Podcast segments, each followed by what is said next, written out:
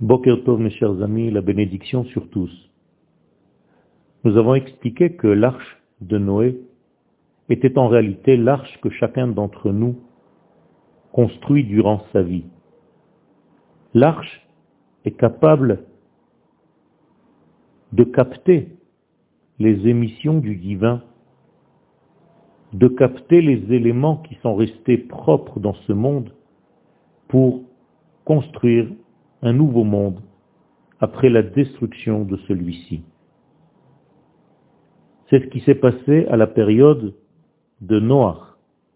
Noach a fabriqué cette arche avec les structures du divin, avec les mesures du divin qui lui ont été données et dictées par le divin.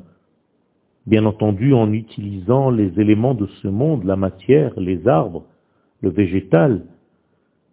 Mais Noach a édifié en réalité un sanctuaire de protection qui était capable de capter tous les éléments restés propres et limpides. Et tous ces éléments se sont rejoints comme appelés, comme aimantés par cette arche. Les animaux sont venus comme s'ils avaient entendu un appel profond depuis l'intériorité de leur être, de leur nature. Tous les éléments de ce monde qui sont restés propres ont été appelés et ont entendu cet appel et sont venus, sont rentrés dans cette arche. Et l'arche en réalité est devenue comme un petit monde, une parenthèse d'un monde parfait qui n'a pas été encore endommagé comme l'ancien monde.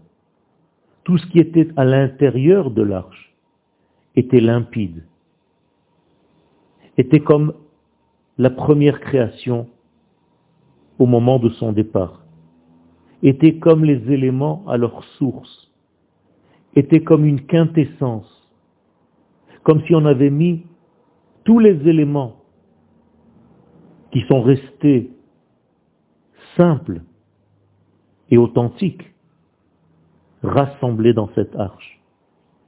Vous comprenez qu'il s'agit là d'une fabrication d'un nouveau monde qui commence dans ce ventre qu'on appelle l'arche de Noé.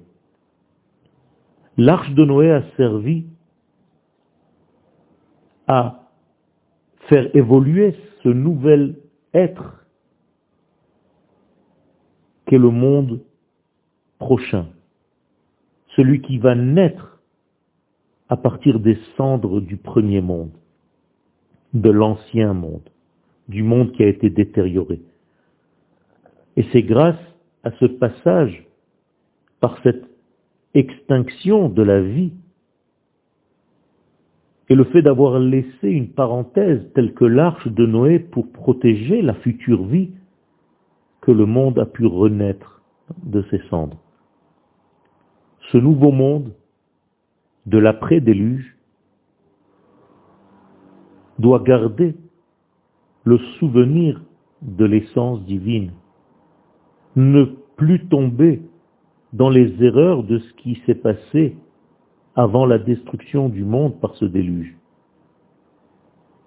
Chacun d'entre nous doit savoir dans sa vie faire apparaître toutes ces mesures capables de contenir la lumière divine dans une contraction de l'être, dans un tzimtzum, dans des mesures, mais des mesures qui soient adéquates, adaptées aux valeurs du divin, aux critères du divin. Dans ces mesures-là, dans cette structure-là, dans ces frontières, en réalité, nous construisons un ustensile capable de recevoir cette lumière divine et de la véhiculer au moment où nous allons ressortir de cette arche. Car l'idée n'est pas de rester confiné à l'intérieur de cette arche, mais tout simplement de passer ce stage qui nous permettra de sortir avec des informations divines collectées, récoltées à l'intérieur de ce passage durant le déluge pour construire un monde nouveau. Et nous devons tous savoir respecter tous ces éléments et toutes ces mesures pour justement reconstruire un monde nouveau. Il faut savoir que notre monde est un monde qui est voué au changement, aux permutations. Mais il est un monde où de temps en temps nous devons pénétrer. Et c'est le secret de l'arche de Noé qui nous permet en réalité d'éteindre, de faire taire tous les bruits extérieurs et superficiels pour entendre le véritable message silencieux de l'infini béni soit-il. C'est ceci en réalité le passage à l'intérieur de l'arche de Noir. Et en sortant de ce silence, nous pouvons redécouvrir le bruit, mais avec une nouvelle forme d'accès, avec une aisance, avec un équilibre, pour pouvoir apporter à tout ce bruit environnant, à toutes ces informations environnantes, à tous ces déluges de ce monde, le silence collecté à l'intérieur de ce passage dans l'âtre, dans l'arche de Noé, à l'intérieur de soi. Rabotai, il s'agit ici de messages très importants qui vont construire le nouveau monde, celui qui viendra après le passage du confinement à l'intérieur de cette arche.